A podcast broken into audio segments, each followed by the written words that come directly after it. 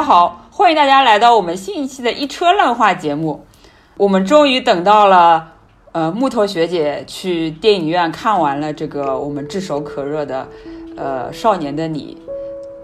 然后今天我们就是来讲一讲这部电影吧。对，其实我们每次在讨论要录什么 topic 的时候，都会陷入纠结。比如说，之前车厘子学妹想录《少年的你》，但是问题是我这儿没上映啊。对，就然后就我们等等等等等。对，本着那个就是对吧？作为一个影迷的良心，也不能这么轻易的去看盗版，所以还是要等待那个 我们大洋彼岸那个《少年的你》上映了，然后去影院观摩一下，才才说话说的会比较实一点。好的，对，那对对。就是之前我们是在，我记得《少年的你》是在十月二十五号就在中国内地上映了，但是它在英国的上映是要等到十一月八号，然后我就是在等这一天，在等这天过程当中，我就是在吐槽。我我插一个题外话，嗯，我插一个题外话，你那天那个看电影的，就是整个场地，然后整个上呃上座率是怎么样的？我还挺好奇的。我真的是震惊了，我跟你说，因为从我是吗？在欧店看电影开始，从来没有一场电影是如此的爆款，如此的满座。哪怕是我之前去看 Joker 的时候，基本上就是那种包场的那种场面，就是一个人坐享一个大屏幕，非常震惊。有那么多同胞跟我在这儿一起看电影，然后终于可以。和大家在同一时间 get 到同一个笑点了，就非常的欣慰。对，所以我其实为什么会去看这部电影呢？车厘子学妹，我们好像很少聊国产电影啊。有也有，但是我觉得我有看这个电影，我是有三个理由。那第一个呢，就是这部电影之前不是跳档过嘛？对，撤撤档过，所以就风声比较大，这个这个噱头比较足，然后感觉非常神秘。然后这个电影的题材又是。讲那个校园霸凌题材，还是国内电影市场上面比较缺失的一个题材嘛？对，所以我就觉得还挺想看一看的。而且就是当当时可能刚刚撤档的时候，就有人说说这个题材是不是过不了审啊，比较敏感啊，所以撤档啊，是不是有这种这种疑问存在？然后现在终于上映了，所以就更想去看一一探究竟。然后第二个点是。呃，因为对那个四字弟弟就易烊千玺之前看过他演那个《长安十二时辰》嘛，我觉得他还是年轻一辈的，可以说叫流量嘛，里面演技还算不错的，所以还挺想看一看他这次的表现到底怎么样的。嗯，然后还有第三个点，就是因为这个电影的导演跟编剧团队以前不是拍了那个《七月与安生》嘛，然后《七月与安生》就是感觉把他整个这个，嗯，本来这个小说。的层次要在画幻化成那个电影语言了之后，要感觉拍呃拍的更高级，然后诠释的会比较好，所以应该来说对这个整个制作的班底还是比较信任的。嗯，所以基于这三点想去看看一下这部电影。你呢？这么巧，其实你是为什么想要看这部电影？我也有三个原因。其实第一个原因是因为怎么说呢？因为我其实很喜欢他的摄影师于静平，还有他的片尾曲是由于静平的爱人卢凯彤写的，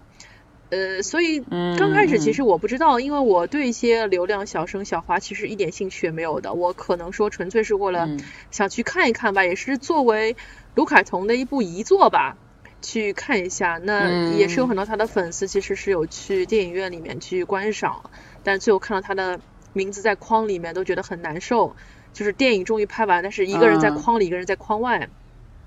所以也是也是想去怀念一下他。然后第二个原因，其实呃怎么说呢？其实是因为车厘子学妹，因为车厘子学妹关照我，麻烦你在英国一定要去看一下这部电影啊。那所以我我就去看了。嗯。对，然后其实嗯，第三个原因其实也是自己对高考情节是高考。高考文化吧是有一定的这种情节，其实也是想怎么说呢？去怀念一下，怀念一下青春吧。所以我对电影本身或者说主演，我根本说是兴趣不大。但是可能一些杂七杂八的原因，最后还是走进了电影院。所以你没有另外的原因吗？嗯，比如说听到这个电影有一些什么可能原作有一些争议啊哦，其实这个其实这个也有，因为在这个电影上映之后吧，已经是过了一段时间了。我是在朋友圈里面其实是有看到我的一些很早很早之前就认识的一些朋友，那他们都是日本的一些推理推理犯，那他们在朋友圈里面在骂说。这个片子为什么那么那么成功呢？是因为你抄东野圭吾抄的好，所以我是很后来才觉得啊，那如果说是听到有批判的声音，我会想去看一看，然后我看完之后，我才能说，那他这个片子的成功到底跟抄袭有没有关系，以及他抄袭的部分在他的电影当中占的成分到底有多少？那如果说那只是。很少很小的一个部分，不是它构成成功的一个原因的话，那我觉得其实可以忽略的。所以这个我们回头可以再讨论。嗯，你看好像这个电影，是对这个电影整体有什么感觉呢？我达到你的预期了吗？我其实还蛮意外的。我查了一下它的一个豆瓣评分，它刚刚上的时候应该差不多是我记得大概有冲到八点六、八点七左右吧。那这两天的话，大概是降到了八点四。但总体而言是。在豆瓣上评分比较不错的不错的一个国产片了，而且迄今为止的话，应该是有六位数的人都进行打分，是将近五十万人进行了一个打分，马上到五十万了。对，这是非常可怕的。但我不会说它是一部好片儿，或者说是一部烂片，反而我想用一个非常中性的词汇去评价它。我认为它杀伤力很大。为什么杀伤力很大呢？我觉得。有些电影你看完之后你会很开心，有些电影你看完之后会很难过，而这样一部电影它会让你去想很多事情，它会让你在电影院这样一个漆黑的环境当中去屏息凝神去回想一些人，你回想起你过去上过的学校，你待过的集体，你待过的公司，想起那些你以前可能你欺负过的人，或者你或者欺负过你的人。或者曾经帮助过你的人，或者曾经少年时代那种说不清是喜欢还是讨厌的那种犄角旮旯里面的小情小爱，所以会让你想到很多很多东西。但是就比较可惜，因为我年纪比较大了，所以当我现在这样的一个年纪去看一部描写高中，你不管说它是高考题材也好，或者说是校园暴力题材也好，我会觉得很多事情你回天乏术。虽然说你在电影院里面会有共鸣，但是那种共鸣就好像 回光返照一样，在黑暗的电影院里面升腾而起，很快的又陨灭了。所以看到最后，易烊千玺出来还打了一个广告，说，呃，校园暴力就发生在你周围，去阻止它真的非常的有必要。那我就觉得最后的这个呼吁，其实就在我们成年人看来就显得非常的无力了，因为欺凌。不管是在校园里面的欺凌，还是在任何一个集体欺凌，对对于我来说，我认为是无解的。因为比起校园欺凌这种看得见但是无解的问题，他们少年人长大之后还要面对职场里面或者说各种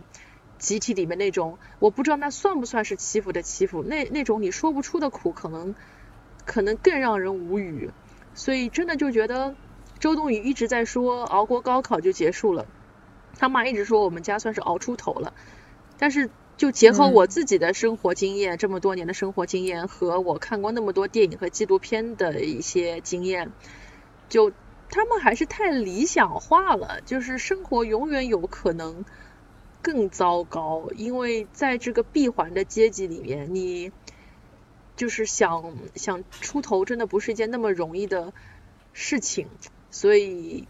就看完之后，总体而言还是会让你觉得比较难受吧，所以我不会说它是一个好电影，我只能说它是一个杀伤力很大的电影，且这种杀伤力并不能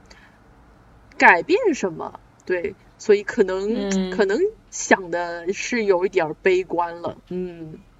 我是同意你说，就是这个电影是呃比较有杀伤力的一部电影。但我同时觉得它也是一部，在我看来是一部好片。为什么呢？当然，首先就不去讨论它在电影语言运用上的比较这个成熟，然后相对来说是，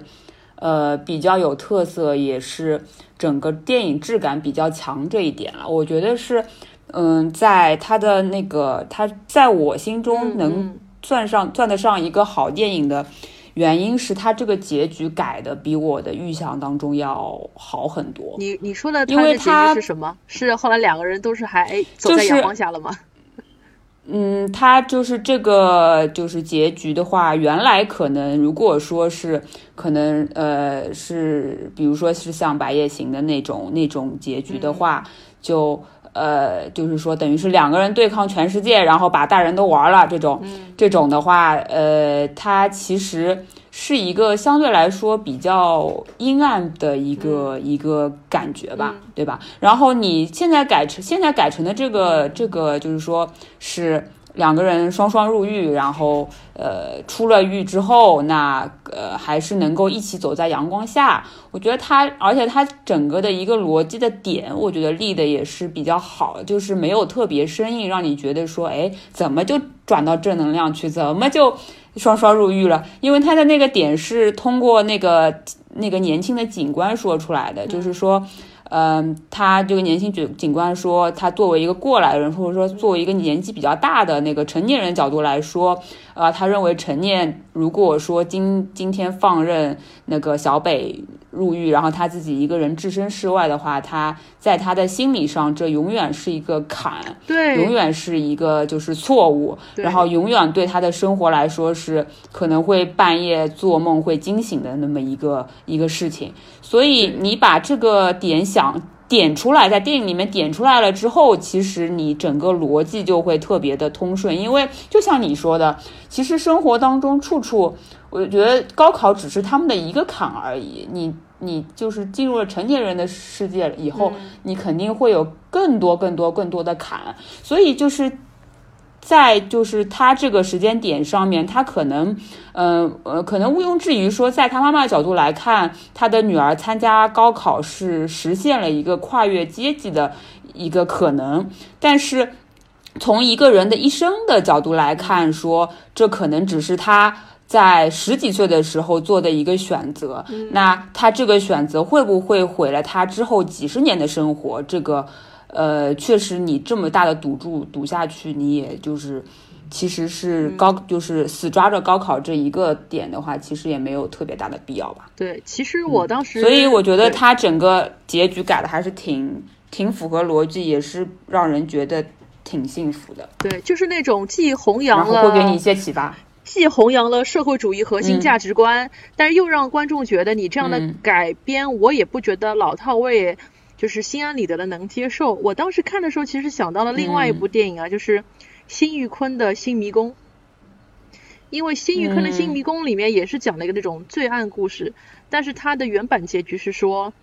所有人都在无意当中杀了一个人，但是这一一圈又一圈的杀人之后，每个人都逃脱了自己的嫌疑，就有点像交换杀人的感觉。就是最后就是那个嫌疑大家都没有了，就是大家继续心安理得的生活。但是他最后在上上映的这个龙标版里面是给了一行给了一行字说，嗯，夫夫夫妇俩啊、父子俩去警察局去投案了，去自首了。其实我很同意你前面说的，嗯就说罪恶这个东西它是不可能被完全的去消解掉的，因为毕竟就是能量要守恒嘛。那你如果做错了一件事情，你让别人去承承担了你应该承担的责任，那你其实也是要付出一些东西的。所以就是警官就跟他说，你现在可以让他去顶替你坐牢，但是你可能你这辈子就毁了。你这辈子为什么毁？是因为嗯你嗯做错事情了，你觉得心里面有心事，然后这可能一辈子都过不好了，所以还是要心里光明磊落，半夜不怕鬼敲门，是这么一个逻辑。没有这个，我觉得就是建立在说本身这两个人还是都是善良的情况下，对就是他还会还是会反省自己，还是会，如果真的是一个特别特别冷酷的什么杀人狂魔，你跟他说这个，他肯定也不会动容了，对对吧？是的，所以前面那个嗯车厘子学妹你也提到了《白夜行》啊，因为我本来不好意思、嗯不好意思提这本这本小说的名字，那既然你提出来了，那我们就来讨论一下《白夜行》吧。因为《白夜行》的话，其实嗯是很多人大概大学时代或者说是青年时代喜欢推理、喜欢日剧的朋友都会看的一本小说，确实也是十分的经典啊。那围绕这部电影的一个质疑，就是关于里面小北和陈念的共生关系是不是一种抄袭？因为有太多台词都非常像，比如说我希望我们两个人可以手牵手走在阳光下，然后两个人也确实是来自不同的两个世界，保持着距离。这是一个非常典型的，我个人认为是比较日系的一个唯美的这样一个距离，所以。因为车厘子学妹你不是一个日饭啊，所以我也是想问问看你，从你一个比较偏欧美、欧美审美的这样的一个影迷来看，他们的这种关系，你觉得在一个中国的青少年电影里面是否有违和感，以及你会觉得这算是一种抄袭吗？呃，我其实看你不是就是没有这么多人说的时候，我其实真的没有想到他呃。有太多就是抄袭的部分，因为，呃，我没有特别看过《白夜行》的电影或者书，但是我大概知道这是一个，呃，就是两个主角的人物关系吧。然后我也看过《嫌疑人 X 的现身》，呃，我没有觉得他们就是这个电影给我的感觉特别像，但是呢，我觉得它整个的。切入点还是挺好，因为她这个女主角是在一个讲说是在被那个人家就是欺负的时候，然后碰到了这个男，就是这个这个小混混吧，相对来说，就是这样一个冲突的切入点，让我觉得相对来说还是让人比较幸福的。我也。我觉得还是不错的，就是能让我代入，能让我想象，就是，呃，也不是说它日系吧，就是能让我想象得出，即使是一个比较架空的故事，也能能让我想象说，这可能是在某中国的某个地方能发生的一个事情。但是唯一可能，我看到网上有些人说不太理解的是，说那个呃欺负学霸这个事情，因为觉得说以前学霸的话都是捧着的，就不是特别敢欺负学霸。对，所以说就是需要周冬雨的妈妈这样的一个角色嘛，因为每个角色，每个过于完美的角色身上必须要有一个弱点，而那个弱点就是别人可以抨击你的理由嘛。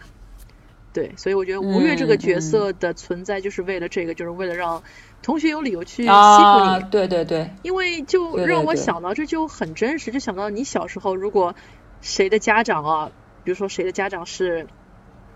什么做传销的。或者是做什么什么的，是会被嘲笑的呀。就是不太不太体面的职业，然后也没有什么钱。对我，我就记得我很小的时候，我在读小学的时候，我们班级里面有个女同学，她她爸爸妈妈是外地来的，是在我们小区菜场里面是卖烤鸭的。这个女孩能被我们笑笑笑好几年。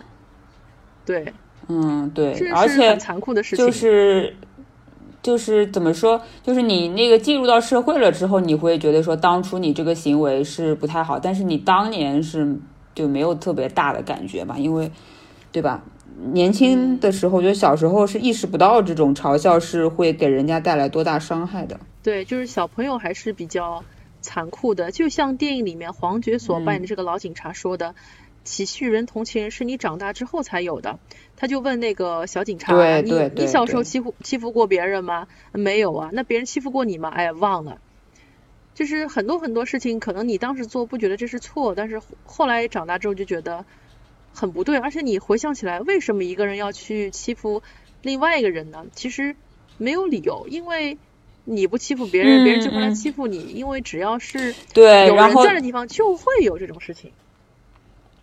对，因为他们当就是里面还有一个呃点，我觉得也比较好一个情节是说，他们那个三三个女生的三人帮里面，呃，因为陈念她有了那个保护保护伞之后，呃，他们就开始欺负那个三个人里面那个比较弱势的一个女生，嗯，就是他们其实并不是针对陈念，他们只是想找个人欺负一下，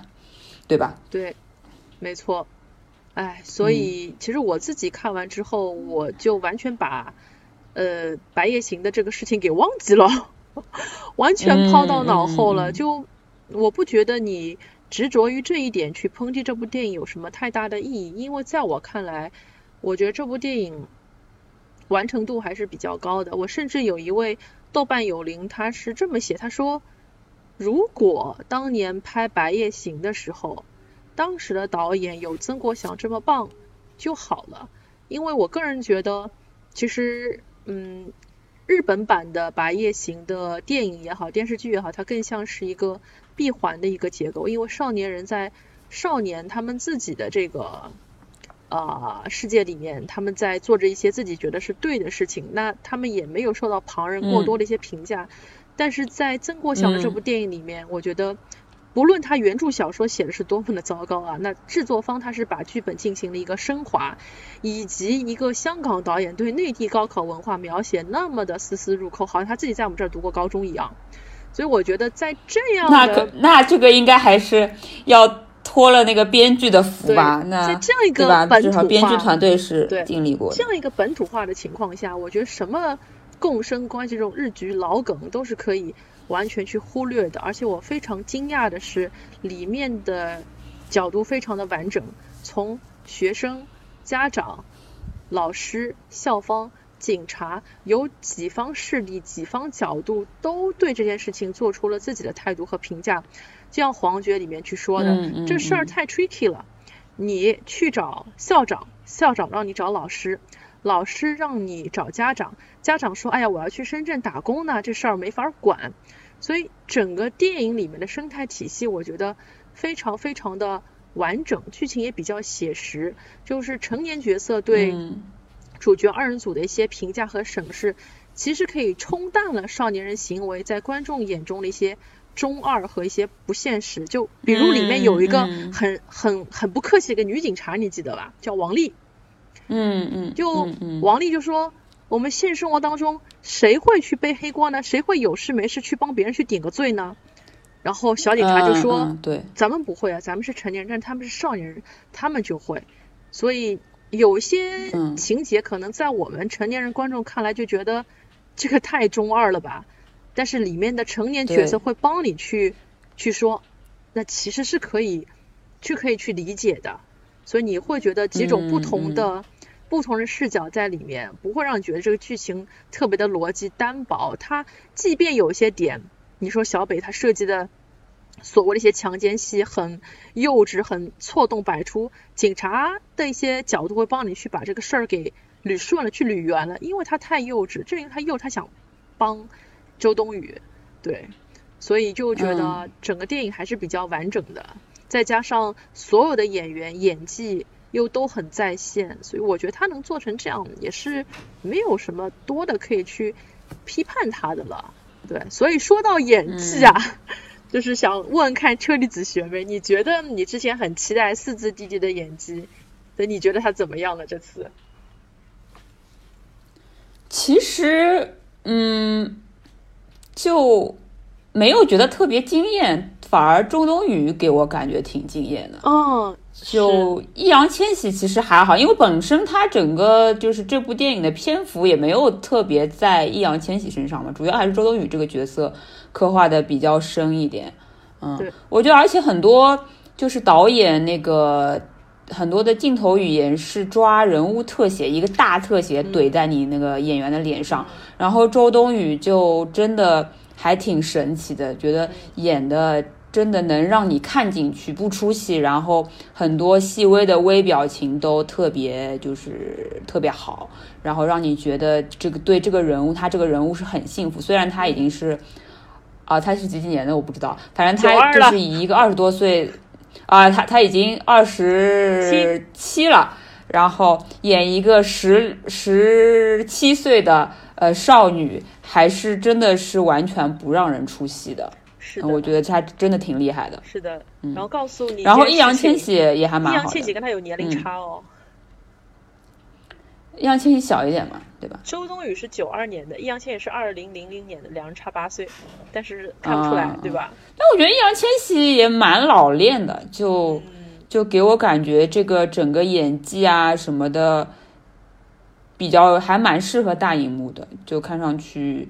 呃，比较老练，嗯，对，比较。然后还有觉得女女配的女配的角色啊什么的也都还挺到位的。那个女配就是演未来的那个那个那个比较，呃，就是叫什么叫周也，我们叫她叫，呃，就这个角色是一个，嗯，白富美吧，也不叫大姐大吧，叫什么？白富美，就是比较阴险狠毒的白富美。然后你就会觉得他演的还挺自然的，你真的能相信社会上是有这种人，就是，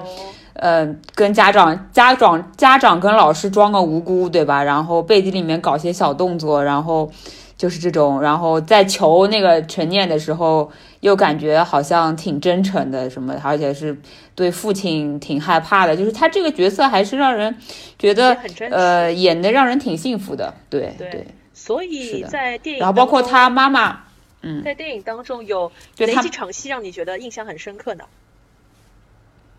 嗯，其实这时间有点久远了，然后我要好好思索一下，要不要不呃，那木头学姐你先说一说，因为我大概是一上映就去看了，已经有点模糊了，有半个月了是吧？深刻的一场戏是他们整个班在打排球嘛。就是呃分成小组，就是互相颠球，但是没有人愿意接，就是陈念抛过来的球，就只要是他击到的球，球就会掉到地上，然后未来就带着一帮人去拿球砸他，然后就一直砸一直砸，就是刚砸了第一个的时候，我是觉得周冬雨的表情让我觉得他还能忍，但是后来不停的砸之后，他就爆发了，他就站了起来，然后拿了个球就扔向了恶女三人组，然后说了一句：“你们有完没完？”但是他说完之后，他一开始让你觉得他很愤怒，但是他后来吸了一下鼻子，我能看得出来他其实有一些后怕，他怕他自己爆发之后他是不是会受报复的那种心理，嗯，所以很快他在下场戏里他就被未来推下了楼梯，然后当时未来就是在楼梯上就是很阴险看了他一下，哇，那个表情真的是绝了。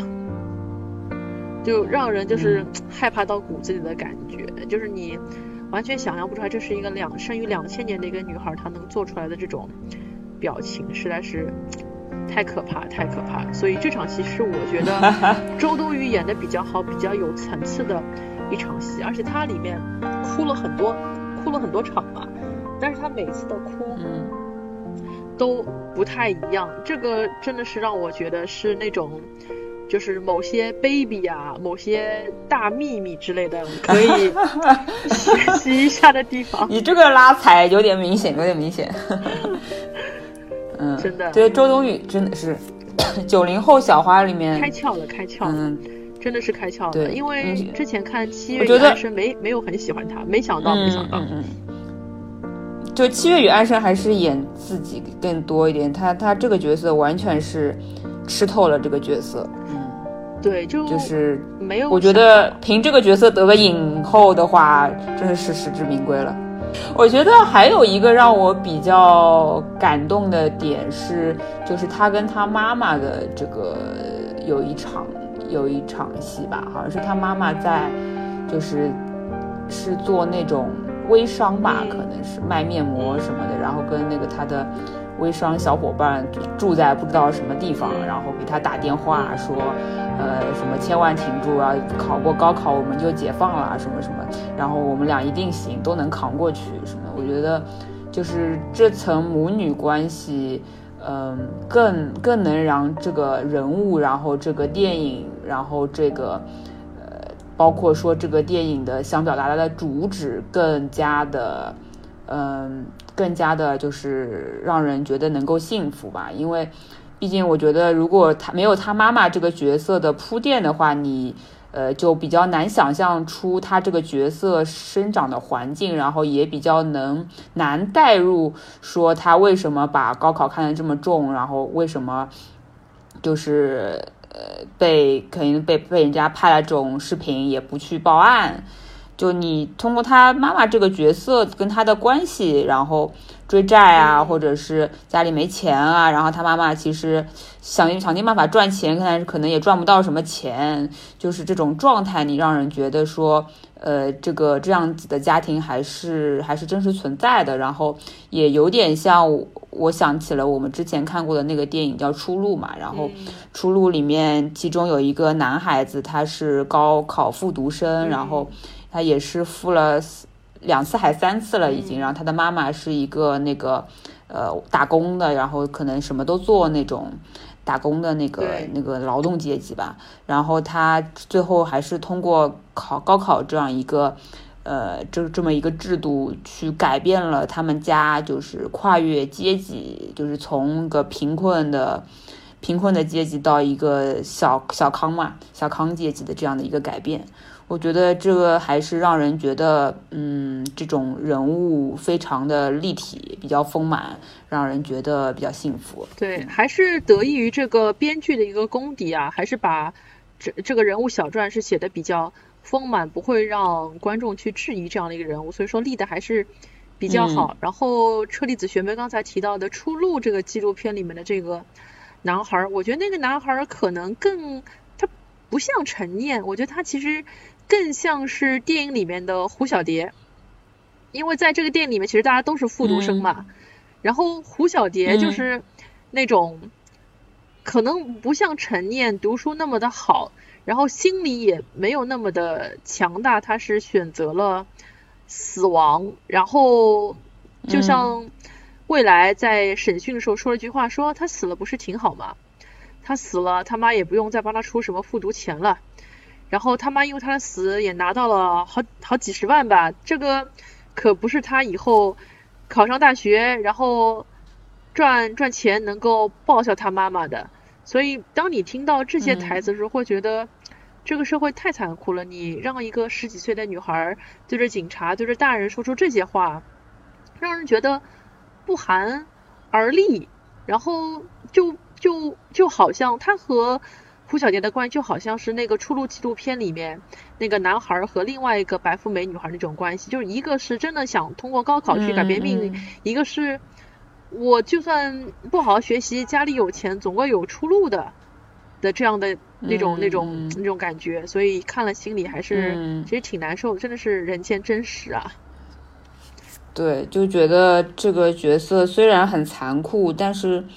你还是能够想象得到，说可能是会有这样家庭、这样的孩子所存在的。对，而且不是一个。不是一个小数目，所以有人是在豆瓣上说这个片子其实可以不用叫《少年的你》，可以叫《毛坦厂高中杀人事件》，就觉得非常贴切，真的非常贴切。所以总的来说，好像今天这部这个这个这个节目做的好像还是有点沉重啊，还是有一点有点沉重，是一期比较严肃的节目。我嗯。我其实还有一个点想问你啊，就是，呃，你因为你是比较新鲜出炉嘛，刚看好回来嘛，对，还记忆比较深刻的时候，对，你觉得？你觉得就是它当中那一段那个插插入的那个高考的那个现场呢？就是包括他们要进考场前的那个下大雨，然后那个在考场就是要进入考场前，老师带着大家什么宣誓，然后在考场当中的那种紧张感，你觉得这一段就是刻画的怎么样？或者，呃，我你有没有觉得这一段好像放在这里稍微有一点点？就是突兀，然后稍微有一点点节奏，跟这个电影整个节奏就是不太不太融合。我觉得我当时看的时候有这么一点点。其实不会，我觉得从欣赏电影的角度来说，当时的那种紧张感，以及所有人众志成城一定要熬过高考的感觉，正好可以衬托陈年他当时这个心情。就是你现在不要跟我说什么杀人啊，不要跟我说什么带去警局审问，高考大过天。当时的他脑子里面只有这种想法，就是高考是最重要的事情，我哪怕要把尸体埋了，我哪怕要撒谎，我也要把这两天给过去。我根本就没有想过，过了高考之后，我会迎来那种空虚感，那种审问自己的那种无助感。当时他是没有想到的，所以最后我记得他的分数是考了六百三十二分，但是他最后坐在车上，穿上了黄马甲。要准备去坐牢的时候，我就想，真是白瞎了这六百三十二分。我知道这个，我知道这个价值观不太对，但是可能当时以营造这种高考气氛，正好可以和他事后的这种面对好分数选择坐牢形成一个反差。就是你熬了那么久，你你跨过了这套坎，但是你却选择了去履行自己心中的觉得对的事情。所以还是会觉得所有的一切都是为了去铺垫他最后的那个 confession，嗯，我是这么觉得的。然后我我有一个友邻，他当时在写影评的时候，他是这么说的：是我哭了，我承认，那是因为我闹心，我再也不想看任何跟高考有关的任何电影了，这比任何校园暴力都他妈的让我窒息。所以我不知道别人看这部电影是怎么想的，因为我自己看的时候，我有两次泪点，但是都跟爱情，都跟共生关系没有一毛钱的关系。我两次哭都是因为看到高考。高考送考的时候，还有高考前的誓师大会，就觉得就是整个中国那么大，但是誓师大会这个东西真的是搞得全中国都一样，就是举起你的右手，我宣誓不愧对父母，不愧对师长。然后高考成功完了之后，还有搞什么谢师宴什么，真的是一模一样。当时就觉得，嗯，高考这个事情虽然过去很多年了。高考这个东西在少年里面，它也可以说是一个无形的角色存在，它甚至还带着一些批判含义。但是很可悲的是，我这样一个已经过了高考好多年的人，我去看这部电影，我依然会觉得啊，这是我这辈子做的最对的、最好的事情了，而且也是我这辈子可能迄今为止最大的一个建树了，就是凭一己之力，用非黑即白的分数去证明了自己的能力。就觉得这是，嗯，这是一个普通普通孩子能做到的最好最好的事情了，就是用分数来证明自己。因为老师的证明或者同学之间的证明，你这个人有多好、多 popular、多多受人欢迎，这个没用。到了高考的战场上面，这个才是真正有利的东西，就是陈念所追求的这个。东西，但是最后他又放弃了，然后就让我觉得非常的感慨。然后我也感慨自己为什么过了那么多年，我还要去为了这样的一件事情去感动，然后感动他带给我的东西，也也很也很忧伤他带给我的伤害。对，这个可能是很多很多 很多很多当年有认真备考过的孩子都有过的。都有过的想法吧，但我不能确定啊，有多少人在看这部电影的时候和我一样对高考有那么大的一个感伤，嗯，真的太太太难过了。然后最近又又刷微博刷到最近撒贝宁又火了，撒贝宁说，哎，我高考没考，哎，我保送北大的，哎呦，真的是扎心了。考试这个事儿其实对我来说没有那么多难，特别是笔头考试，对我来说没有那么难，但是。其他的各个方面对我来说更难，所以我其实，呃，比较比较喜欢他整个电影的结局的走向，就是高考不是不是你唯人生唯一的出路，你即使考到一个很好很好的分数，放弃了，也不一定说这个人生就是毁了的人生嘛。嗯，我是比较支持这一个观念的，所以就我没有你那么深的感慨吧，可能。对，然后呃，之前看那个豆瓣上的影评，还有是一条点赞率最高的影评，他是这么说的，他说，呃，你们努力的参加高考，学习文化知识，想交出最完美的一个答卷，但是有些人他根本就不参加高考，比如小北这样的角色，他甚至不知道什么叫押题。他最后还问周冬雨：“你押题，老师押题押中了吗？”“嗯，押中了，给二十二十二十年后的自己。”然后他这样一个从来不知道什么是高考，也不学习，觉得学习无用的人，最后却是怎么说呢？就是用他的善意拯救了周冬雨吧。所以他们两个人其实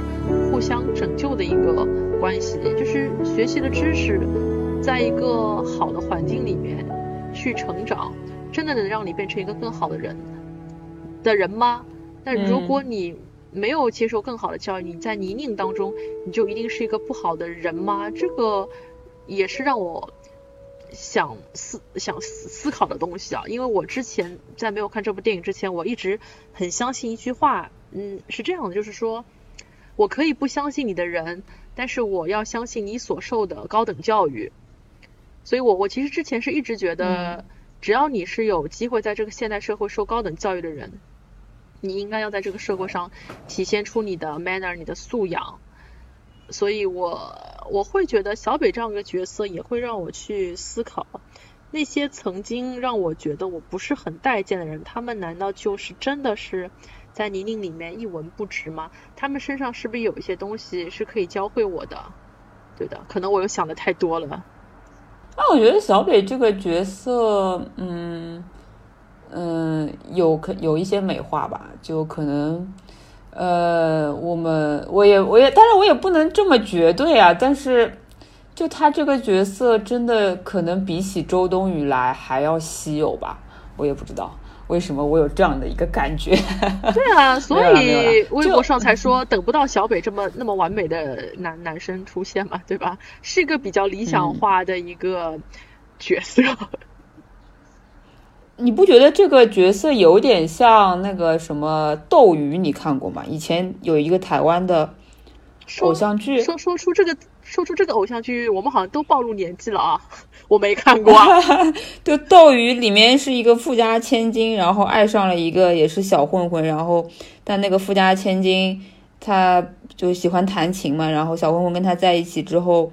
没有钱买钢琴，然后就在家里面画了一个钢琴，然后他在那边。非常偶像剧，但是其实这两个人之间有这样的一层差别，也是故事的一个核心啦，我觉得。如果如果我说哦，周冬雨最后是跟他们学校里面那个戴戴眼镜的男生走在了一起，谁要看啊？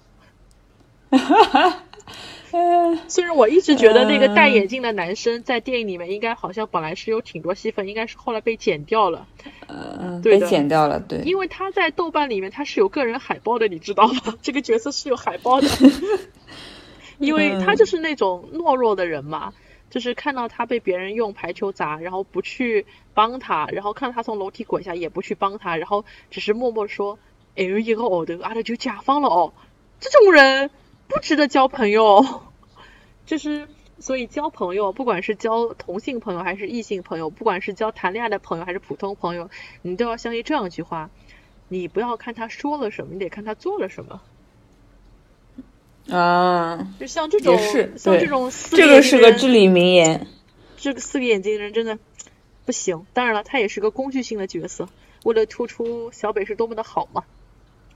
我觉得也没也无可厚非厚非吧，就是一个这样的一个你在学校里面的人，那肯定他没有这种魄力，说凭一己之力就能扳倒教家长、扳倒扳倒老师、扳倒整个体制嘛，对吧？哎，这个其实就是那种。集体无意识吧，就觉得你做也没用，我做也没用，大家都那肯定都不做，那就那就那就这样了，反正也不害着我自己，就多一事不如少一事了，哎，就是就是这样啦，嗯，人之常情，人之常情，所以 才需要小北这样的一个 outsider 来搅局吧，对，嗯，剧本对对，剧本就是这样创作出来的，对的，所以总体来说还是一部我个人觉得是可以打上及格分的这样一个。分数，然后顺便及格吗？啊，我给了四颗星，我给了四颗星。啊，我也给了四颗星。那今天就是这样啦，感谢大家的收听，我是烂木头，我是车厘子，我在英国跟大家问好，我在双十一的呃前夕给大家问好。你在黄浦江边，都能买到。我在泰晤士河边，对。好的，那我们下期节目再见啦，拜拜，拜拜，拜拜。